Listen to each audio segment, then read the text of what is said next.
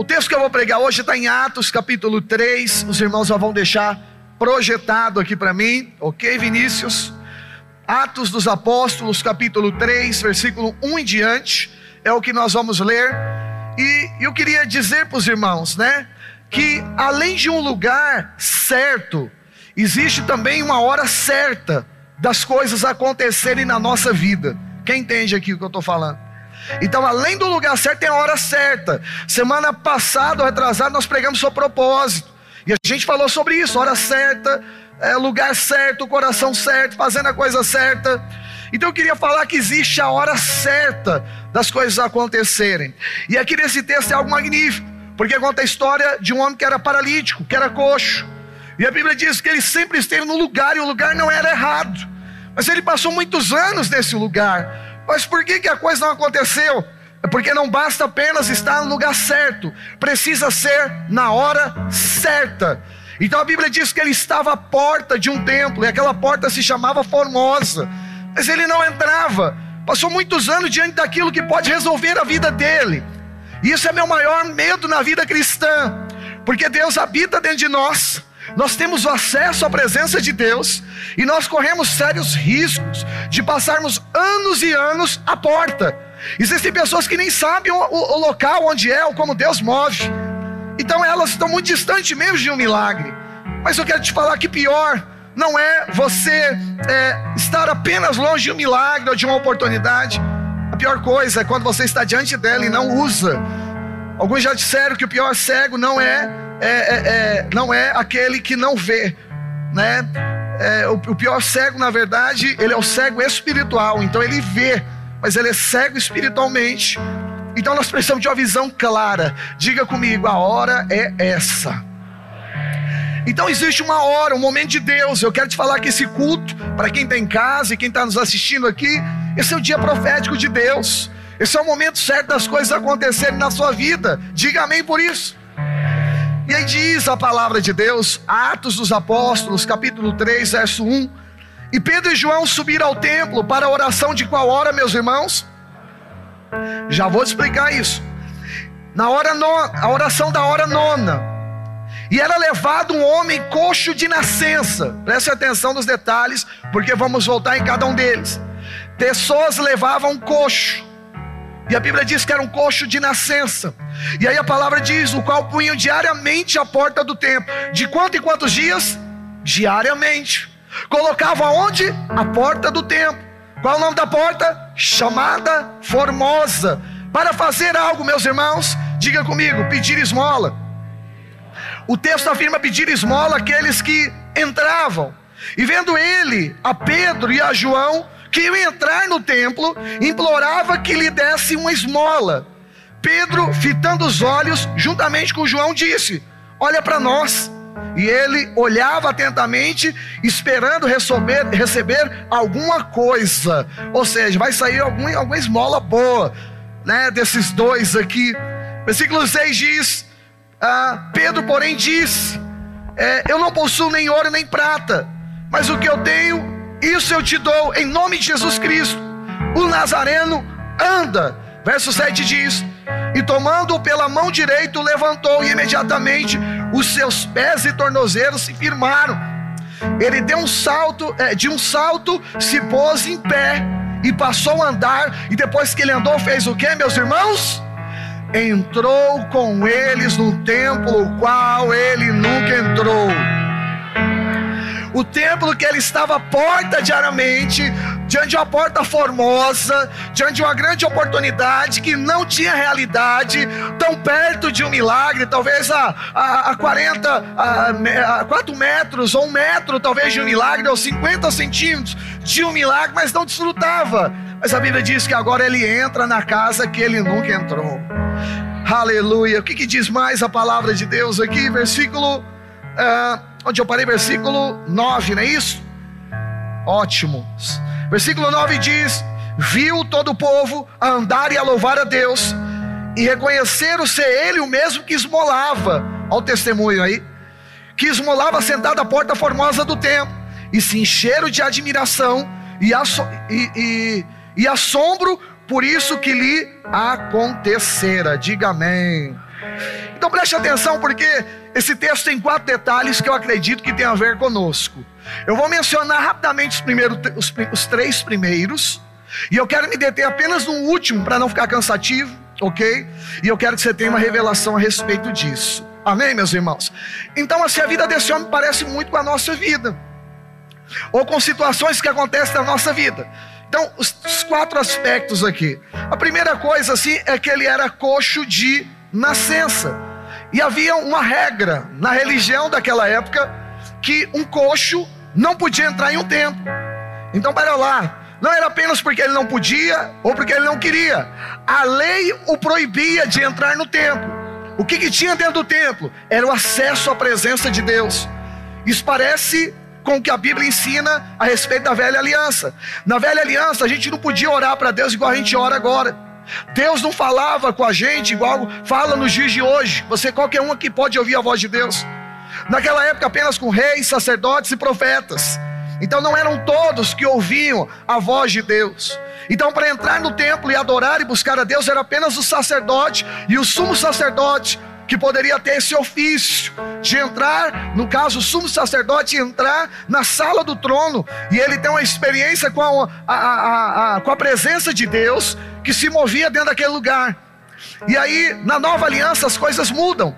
A Bíblia diz que Jesus rasgou o véu, o véu era o que separava o santo do lugar do santíssimo lugar, ou seja, separava o sacerdote da presença de Deus, separava as pessoas da presença de Deus. A Bíblia diz que quando Jesus morre, a palavra de Deus diz então que há um terremoto. E é interessante que naquele filme Paixão de Cristo mostra muito claro. O véu se rasga. A, a cortina do véu, só a, a estrutura dela pesava mais de 3 toneladas, irmãos. E a Bíblia diz que o véu se rasgou de cima a baixo. Ou seja, quando Jesus morre, literalmente, o acesso à presença de Deus é liberado para todos nós a partir de hoje. Então, todos nós aqui, ah, em Hebreus diz que o escritor fala que devemos entrar com ousadia nos santos dos santos, pelo novo e vivo caminho. Quem é o caminho agora de acesso a Deus? Diga comigo, Cristo. Então, por causa de Jesus, eu posso agora falar com Deus qualquer hora. É por isso que quando a gente ora na igreja, a gente ora, ó Deus, em nome de Jesus. Por quê? Porque Jesus é o caminho. Porque Jesus agora, eh, nós somos inseridos em Cristo. Então, agora, nessa condição, por causa de Cristo, eu posso te relacionar com Deus. Cristo é a mão, você não precisa de outro intercessor. Cristo é a extensão de você para Deus. Ele conectou o homem novamente com o Senhor. Amém, igreja? E aí a Bíblia diz aqui então que Jesus fez isso. Então, eu estou me detendo muito aqui, eu quero ser breve. Então, primeira coisa, ele era cego de nascença, e cego de nascença não podia entrar na presença porque a lei proibia. Mas na nova aliança, todos nós podemos com ousadia entrar no Santo dos Santos, amém? Então, o primeiro aspecto lembra muito uma lei. Mas o segundo aspecto que eu queria chamar a atenção é que ele também dependia de pessoas. Lembra disso? Alguém precisava pegar e colocar.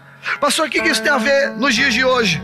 Olha, meus amados irmãos, nós precisamos ter a, a, a, a percepção e a revelação que hoje nós temos alguém que pode abrir a porta para nós, que é Cristo. Na verdade, Ele é a porta de acesso para nós. Só que dentro do cristianismo, dentro do evangelho, a gente também pode viver debaixo do mesmo vício, que é o vício, na verdade, de esperar que alguém possa fazer algo por nós esperar que as pessoas abram a porta para nós, que alguém nos recomende, que alguém nos indique.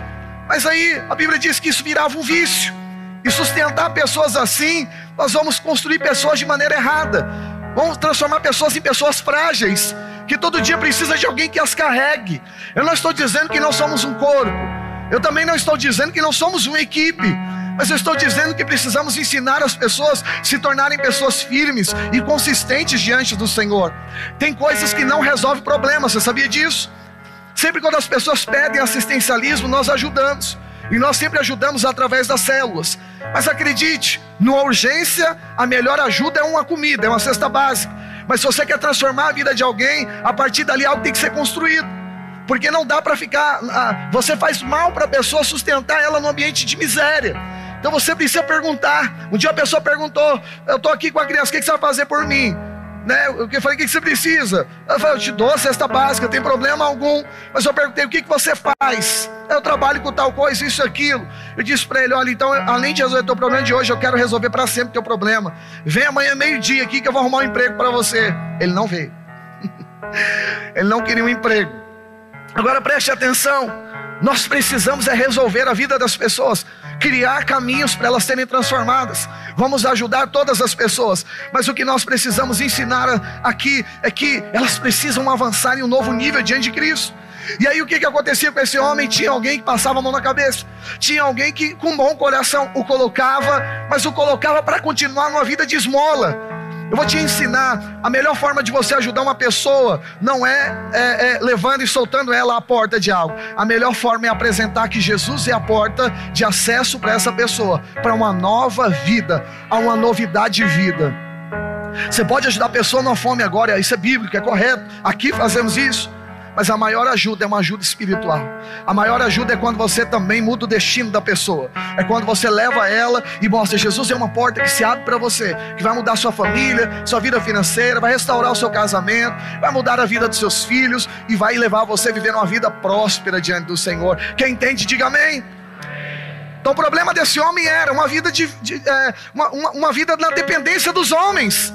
E nós precisamos confiar no Senhor. Nós precisamos depender de Deus. Acredite, irmão, um discurso frágil, pode ter certeza, vai te conservar de uma vida de miséria. Mas o Senhor nos chamou aqui para nós apresentarmos Jesus que é a porta para as pessoas. Amém? E aí o que, que acontece aqui? Terceira, terceira coisa que eu também acho que tem a ver com a nossa vida é que a palavra de Deus diz que era o seguinte: ele vivia uma vida conformada com isso era uma vida aquém do que Deus tinha. Eu queria dizer algo para você: não viva aquém, do, não viva ah, é, menos do que o que Jesus tem reservado para você. Tudo aquilo que o Senhor tem preparado para a sua vida, não aceite uma vida medíocre, não aceite viver uma vida na média. Fala para quem está do seu lado: eu quero viver debaixo do propósito de Deus. Então preste atenção, a ajuda daqueles irmãos era muito boa. Era alguém que pegava e colocava ele para manter uma vida de esmola. Mas não resolvia o problema daquele homem, porque ele estava uma vida inteira, desde quando nasceu, travado naquele problema. Pastor, e isso na igreja hoje, como é que funciona? É quando eu dependo de alguém para me ajudar, quando eu espero alguém para me indicar para algum lugar, é, quando eu espero que alguém me dê uma oferta, ou que alguém me recomende, ou que alguém me ajude. Então preste atenção, nunca ande debaixo de um, de um discurso de derrota sobre a sua vida. O seu favor, ainda que Deus use os homens, o seu favor vem de Deus. Posso ouvir um amém? Não espere, quem tem Jesus não precisa que os homens abram a porta, saiba disso. Essa é a nossa confiança diante do Senhor. Esse é o terceiro aspecto ali daquele texto. Ele precisava crer que Jesus era a porta, era a solução, que iria de fato resolver todos os problemas daquele homem. E eu quero falar: quem vai abrir a porta para você é o Senhor, quem vai te recomendar nos melhores lugares é o Senhor, quem vai te colocar nas portas, quem vai abrir as portas para a sua vida é o Senhor, quem vai te suprir é, é o Senhor Jesus. Você precisa ter essa certeza certeza, meu amado irmão, a sua vida assim não é uma vida no acaso. A sua vida tem uma história, tem um propósito desenhado pelo Senhor Jesus. Se você aprender a andar debaixo da história de Deus, pode ter certeza, você nunca vai precisar que os homens façam algo por você. Jesus sempre vai fazer algo sobre a sua vida. Diga amém. Deixa eu te falar biblicamente correto como que é esse texto. Não é isso que a Bíblia diz. A Bíblia diz: quem é escolhido jamais será esquecido. Um dia Deus falou: Vou levantar Davi como rei. Lembra dessa história? Sem sair do contexto aqui. Profeta Samuel entra na casa de Jessé, ele apresenta todos os filhos, e, ele, e, e, e Samuel vai orar e fala: Deus, é esse? Deus, não, é esse não. Passa todos os filhos, Deus fala: Não, não, não, não, não. Eu falei: algo estranho, Deus não mente. Deus falou que era para vir aqui, e ele pergunta para Jessé: Tem mais algum? Ah, tem mais um aí que está cuidando das ovelhas. O que, que Samuel fala? O Senhor manda Samuel falar. Diga para chamá-lo, porque ninguém vai sentar à mesa até que ele venha. Olha que poderoso. Ah, porque eu não estive lá, não recebi a promoção, porque ninguém viu, então não aconteceu na minha vida. Deixa eu dizer algo para você: quem é escolhido jamais será esquecido. Aí eu perdi a minha venda. Aí eu perdi tal coisa, meu amado irmão. Se Deus planejou, vai acontecer. Posso algo para você? Deus é bom de mira, Pastor Johnny. Deus não erra. Deus não fecha o olho e joga a peça e fala: quem pegar é dele. Não é assim que funciona. Tem endereço. Posso ouvir um amém? Quando Deus libera a palavra, não volta vazia sem cumprir o que ele prometeu. Você falou que é para a irmã Márcia, vai lá na casa da irmã Márcia. Se é da irmã Xi, vai lá na, na, empresa, lá na casa da Xi. Por quê? Porque essa é a forma de Deus. Deus tem uma bênção para você, aleluia. E as bênçãos do Senhor vão te perseguir, amém, meus irmãos? Tudo tem um tempo, tem uma hora para acontecer, diga aleluia. Então a terceira coisa era que ele não ia viver uma vida a, a quem? Mas eles viviam, ele podia viver dentro do propósito de Deus. Eu estou aqui dizendo isso para você. Se você está dentro do propósito de Deus, a mira de Deus é perfeita. Quarta e última coisa, e nessa eu quero aplicar melhor aos irmãos. O quarto detalhe daquele texto era também o horário. Por que, que a Bíblia menciona a hora naquele contexto? E é disso que eu quero pregar para você aqui hoje. Eu quero usar apenas esse último para nós rapidamente é, aplicarmos essa palavra. A Bíblia ela é clara em dizer que era na hora nona que aquele que Pedro entra no templo para fazer a oração da hora nona. Não tinha só a oração da hora nona, tinha a oração da hora sexta. Existem várias outras orações, outros horários de oração. Mas a Bíblia ela diz que exatamente ela é específica em falar que foi na hora nona. Pastor, o que, que é a hora nona? Então é importante os irmãos entenderem que naquela época da Bíblia não havia relógios como existem hoje. Então, como é que se marcava o tempo? Era nascer e pôr do sol. Então, se começava às seis da manhã, era a primeira hora, às sete da manhã era a segunda hora, e assim sucessivamente até a décima segunda hora, que era às 18 horas da tarde. Então, preste atenção: a nona hora era três horas da tarde. Então, era, uh, ela tinha alguns sinais. Pastor, e as noites como eram contadas? A partir das 18 horas eram contadas por vigílias, que duram quatro horas cada vigília. Primeira, segunda, terceira uh, e até a terceira vigília. Então, uh, noite e dia eram contados dessa forma. Mas o que, que vem a ser essa nona hora? Que esse cara teve essa experiência diante do Senhor. Então, eu queria dizer algo para os irmãos. Ele poderia estar e viver a vida inteira à porta, ou ele podia entrar pela porta. Então, eu queria abrir a sua visão para algo. Milagre é o coxo ficar de pé. Favor é ele entrar pela porta. A Bíblia diz que Pedro levantou e ele foi curado, não foi? Mas a palavra diz que ele pega pela mão e ele faz algo agora. Ele entra pela porta. Ele entra para dentro do templo. Preste atenção. Nós podemos receber um milagre aqui hoje, sair feliz desse culto com uma boa notícia.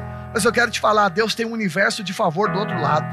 Deus quer te colocar no lugar que é devido no lugar que Cristo pagou na cruz para você estar, no centro do propósito dele. Do outro lado da porta tem um universo de graça para você. Do outro lado da porta, uma vida diferente do que uma vida sentado à porta. Do outro lado da porta, você tem Jesus, que Ele vai conduzir você. Do outro lado da porta, as coisas podem se normalizar na sua vida. E eu estou aqui com um profeta de Deus como Pedro, para dizer para você, pelo amor de Deus, levanta hoje. Em nome de Jesus, levanta e anda. E o que, que Pedro diz? Eu não tenho ouro, eu não tenho prata, mas eu tenho o poder de Deus, e o que eu tenho te dou, levanta e anda. Posso falar algo para você? Você não precisa de uma boa ocasião, um bom momento financeiro para mudar de vida. Você só precisa entender que Jesus está chamando você para ficar de pé. Por causa do poder de Deus, você não precisa mais andar prostrados. Por causa do poder de Deus, você não precisa mais do favor dos outros. Não precisa mais de uma ajudinha dos outros para você ficar bem. Para passar mais um mês de dificuldade, você precisa estar de pé, sabe por quê? Há uma nova história preparada por Deus para você do outro lado. Vamos aplaudir a Jesus.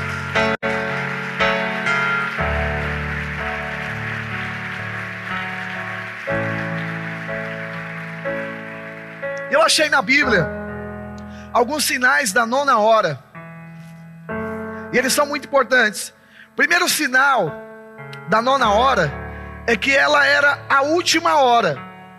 Mas ela era a última, não, não literalmente, porque literalmente era a décima segunda. Mas eles chamavam, depois da morte de Jesus, a terceira hora, simbolicamente de última hora, porque foi literalmente a última hora que Jesus viveu. A palavra de Deus diz que às 15 horas, nós vamos ler daqui a pouco, às 3 horas da tarde, Jesus morre. Então, era considerada também a, a nona hora, como profeticamente a última hora. E eu já queria aplicar isso aqui na sua vida. Pastor, e na minha vida? O que, que isso aqui tem a ver?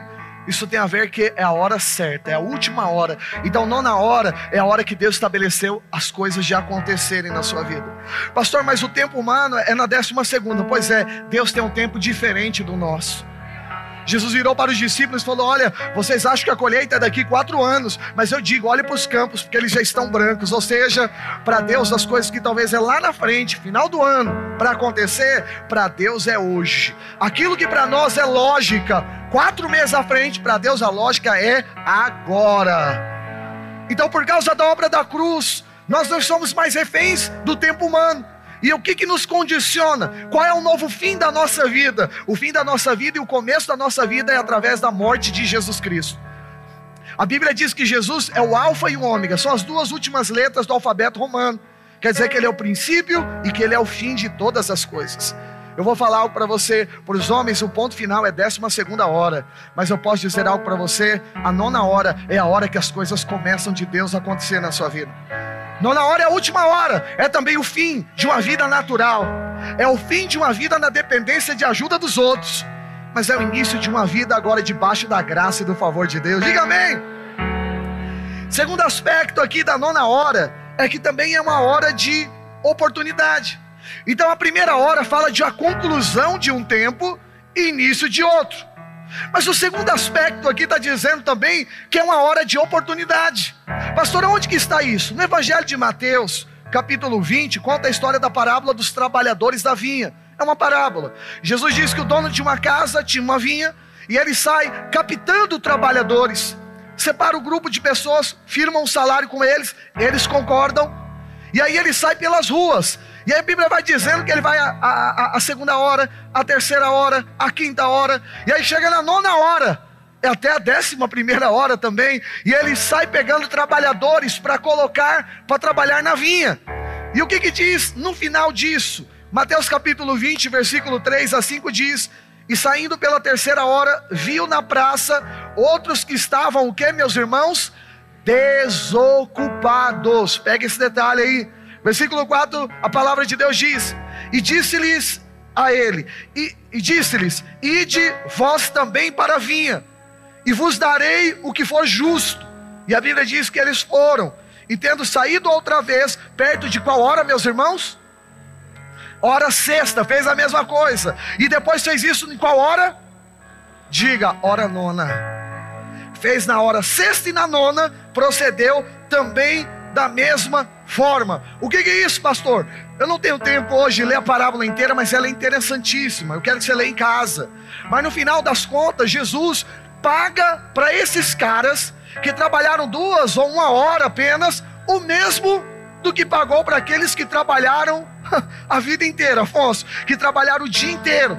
A ponte quem trabalhou o dia inteiro ficou indignado, Johnny. Falou assim, mas eu, eu tô desde manhã trabalhando aqui. Esses caras trabalharam duas, três horas. Como é que eles ganham mesmo que eu estou ganhando? O dono fala: O que combinei com você? Não foi um denário, que é salário de um dia? Ele diz: Foi.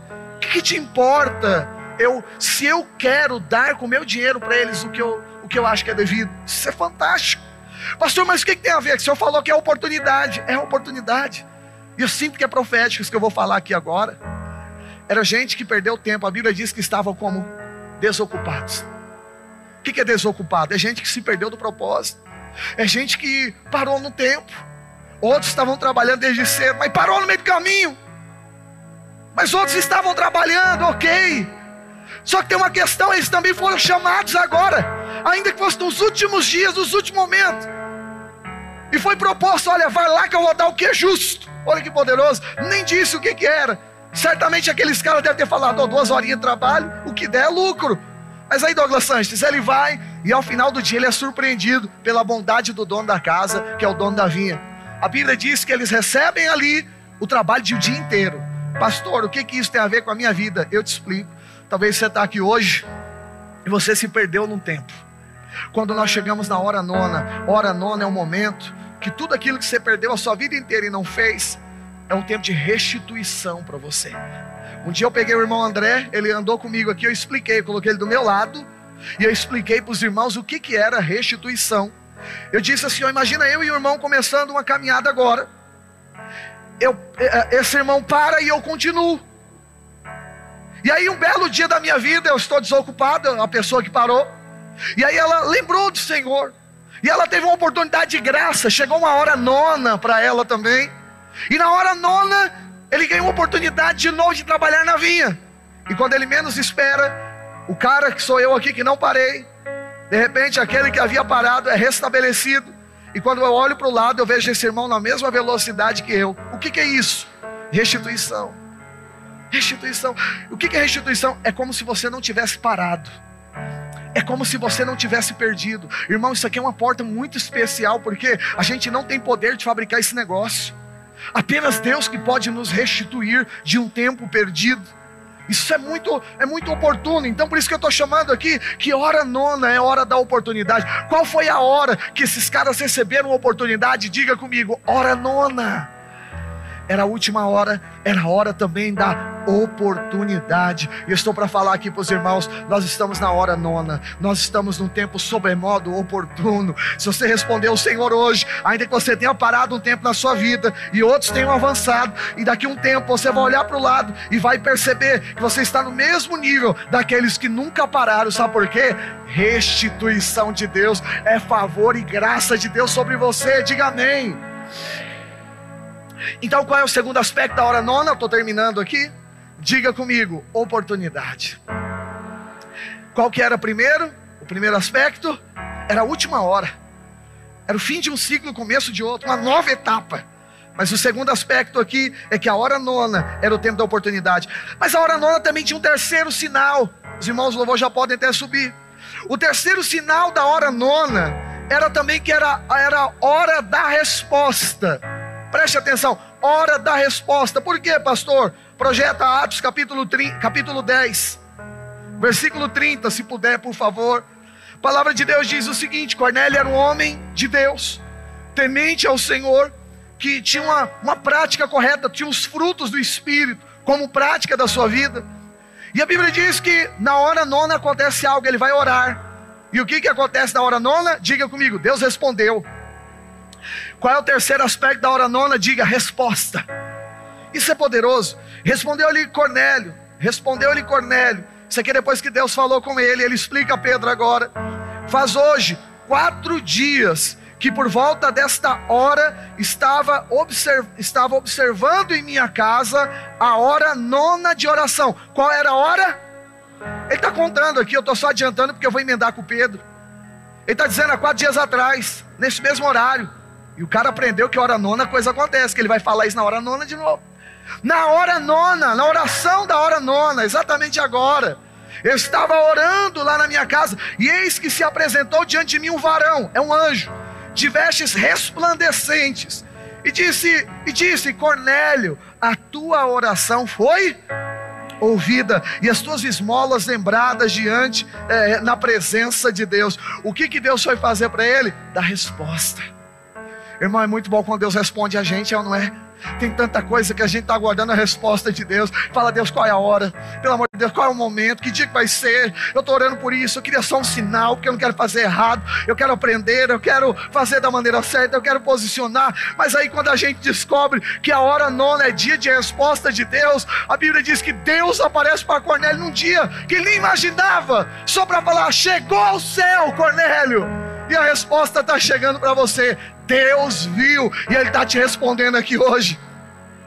Pastor, o que é hora nona? É hora de respostas de Deus. E eu estou aqui com o profeta de Deus para dizer para você: as tuas orações foram ouvidas. Deus ouviu o clamor do seu coração e a resposta está vindo para você. Esse é o tempo sobremodo oportuno. Esse é o tempo que Deus está concluindo algo, iniciando coisa nova. Hoje Ele está se apresentando para você e dizendo: Eu venho aqui te responder. É tempo de resposta, Johnny. É tempo de resposta de Deus, aleluia! Eu não sei ainda, Sheila, o nome da irmã que almoçou com a gente hoje lá na, na célula de vocês. Isso, levante sua mão. O Senhor manda dizer para você: esse é o tempo de resposta. O Senhor me mostra dois anos da sua vida antes de você pisar aqui, que foram anos assim, na verdade, de muitos tormentos, de muitas angústias, de muitos sofrimentos, e você esperando tantas respostas, e o Senhor me mostra você batendo em tantas outras portas, né? Será que sua resposta viria de onde? Né? Seria dos homens, seria é, da astrologia, seria das coisas naturais, mas de repente você se depara com algo tão poderoso que é a presença de Deus, e o Senhor está dizendo: você está na hora nona. Esse é o tempo de resposta de Deus para você. Deus te trouxe aqui para falar com você hoje, aleluia. Pode aplaudir ao Senhor.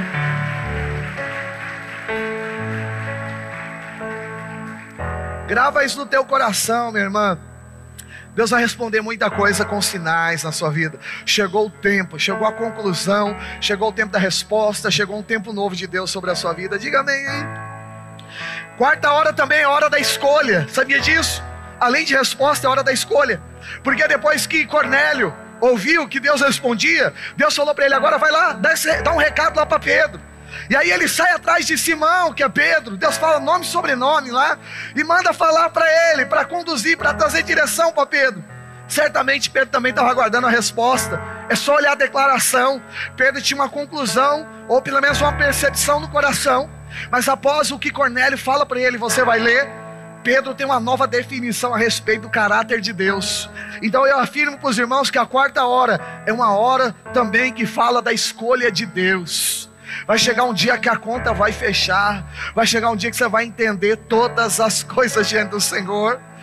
Olha o que diz a palavra, versículo 34 do mesmo texto ainda. Diz a palavra de Deus, depois que Cornélio fala para Pedro, ele diz o seguinte: E então falou Pedro dizendo: Sabe aquele dia que você fala assim, uau, é bem isso mesmo.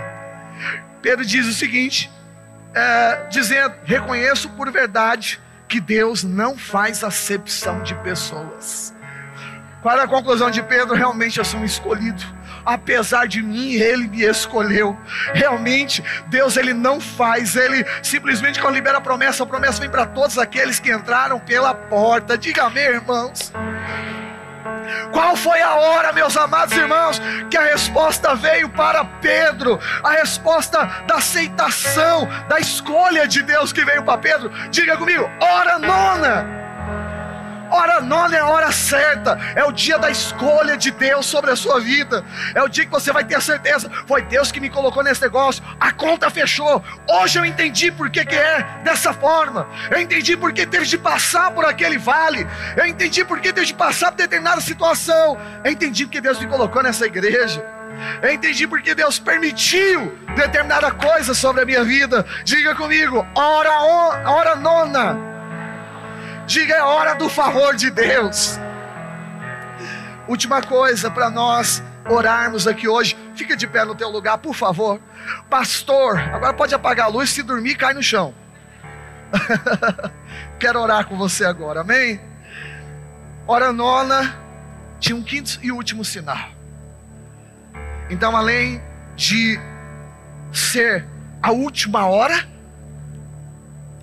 contra o tempo dos homens, uma definição de Deus, além de ser a hora da oportunidade, além de ser a hora da resposta, além de ser a hora da escolha de Deus, nona, hora nona também era hora do acesso.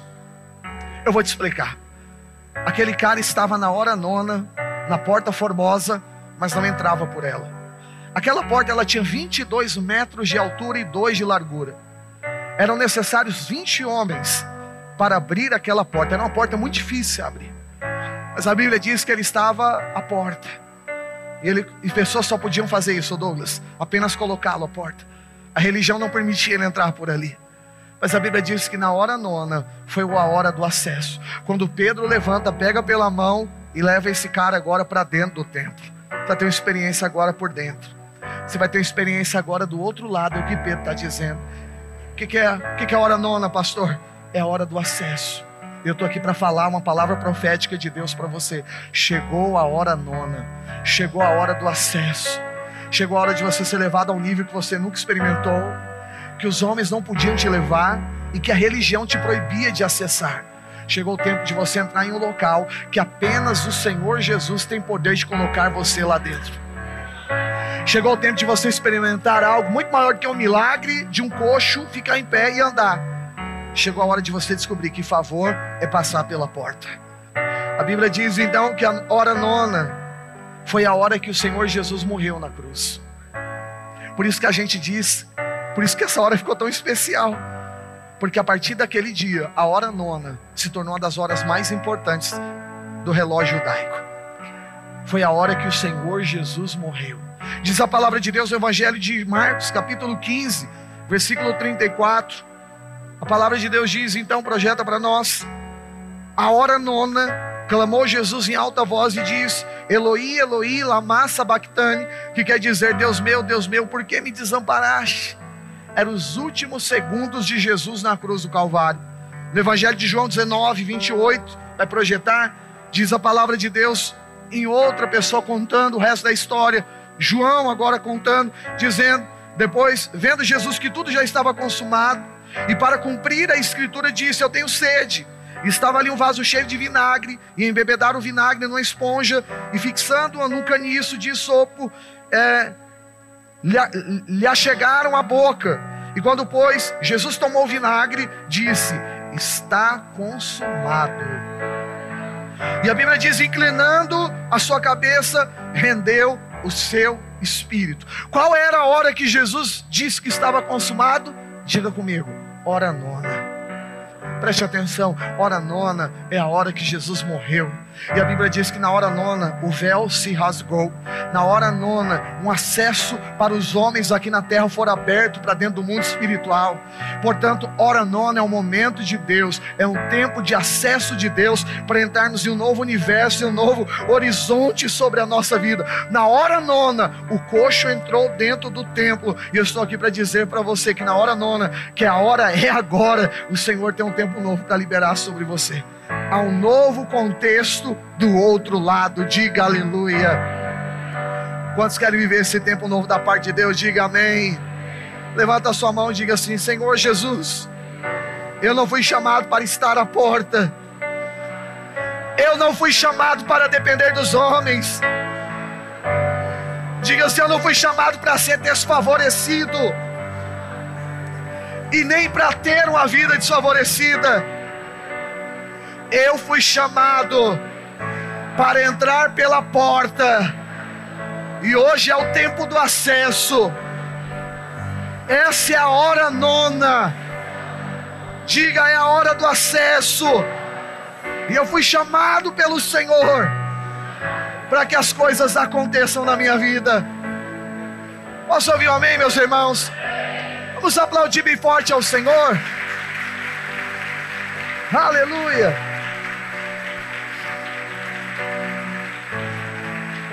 Se os irmãos puderem apagar as luzes, ok? Apague as luzes, por favor.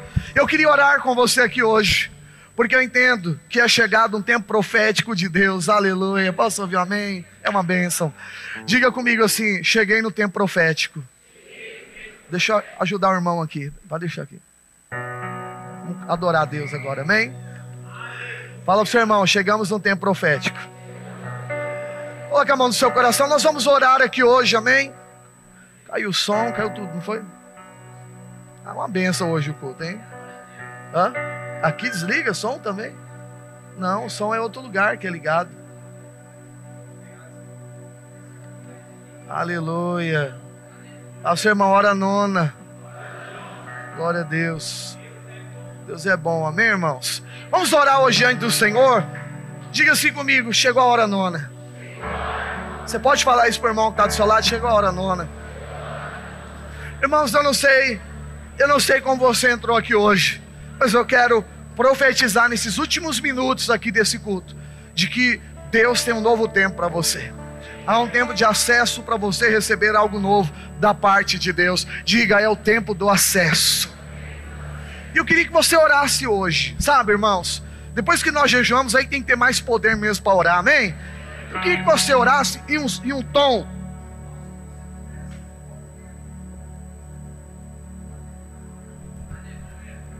Prepara a bateria aí que acabou a bateria também aqui. em um tom de voz que você pudesse ouvir, amém? E você que percebeu que essa palavra de Deus é para você, eu estou dizendo, Deus não quer mais você à porta, Deus quer que você entre para o outro lado. O irmão que está do seu lado, hora nona. Nós vamos orar hoje aqui, amém, irmãos? Quantos entendem que essa palavra de Deus é para você em alguma área da sua vida? Então acho que Deus está falando com a gente aqui hoje, amém? Hora do acesso, hora de nós passarmos para o outro lado. Existem pessoas que entraram aqui que literalmente falaram isso para Deus: Deus, eu preciso é, que algo novo aconteça na minha vida, que um novo tempo aconteça. Existem outros que entraram aqui que você parou uma estação e outras pessoas avançaram. E você olha e fala: Meu Deus, era para eu estar tão longe na minha vida, mas eu parei. O Senhor está dizendo: Hoje então é a hora nona para você. Há uma porta se abrindo aqui que vai levar você para um novo universo. Diga aleluia. Pastor, na minha vida financeira, parece que a minha vida parou no passado. A minha prosperidade é uma prosperidade antiga. Minha casa é de coisas antigas. Eu é, fui muito próspero no passado e eu não vejo uma evidência de uma prosperidade nova, moderna para o tempo de hoje. O Senhor está dizendo para você: hoje é a hora nona. Pastor, minha qualificação é antiga. Ok, mas a de Deus é agora. É hora nona para você, é um tempo oportuno de Deus. A fome, o ministério. Oh, meu Deus, toca comigo. Vamos junto, irmão. Para não, Jesus. Aleluia. Está no mesmo espírito, irmão. De repente, espiritualmente, você estacionou em uma, uma estação. Você parou em um, em um momento. O Senhor está dizendo hoje para você aqui: aqui é o lugar que tudo pode começar. Durante o culto eu disse: tem coisas que nós não temos poder de fazer. Esse negócio de restituição, de reparar um tempo da nossa vida, é só quando abre um portal. É quando uma oportunidade de Deus vem. Somente a graça de Deus que pode te pegar numa condição e te colocar em outra. E quando essas coisas acontecem, os nossos olhos e ouvidos espirituais, eles precisam estar abertos para percebermos a vontade de Deus. Diga amém. A Bíblia diz que aquele cara, apenas porque viu Pedro entrando no templo e tentando ter uma prática natural, foi surpreendido pelo milagre. Pastor, eu não jejuei. Pastor, eu nem estava imaginando que seria isso. Será que é para mim ou para o irmão que ora mais? Eu estou aqui para dizer algo para você. Não havia prerrogativas naturais humanas que favorecesse aquele cara ser abençoado naquele dia. Era só mais um dia. Não tinha um arrepio a mais, não tinha nada. Sabe o que aconteceu? Foi o favor que foi de encontro a ele. Pode ser que seja mais um culto. Pode ser que seja talvez não o melhor momento da sua vida. Mas eu quero declarar: isso não depende de você. Isso é dom de Deus. É Deus dizendo para você no momento mais natural, no culto mais natural da sua vida, no dia mais natural. Palavra profética de Deus para você é: essa é a, no, a, a hora nona, é a hora que as coisas vão acontecer na sua vida, amém?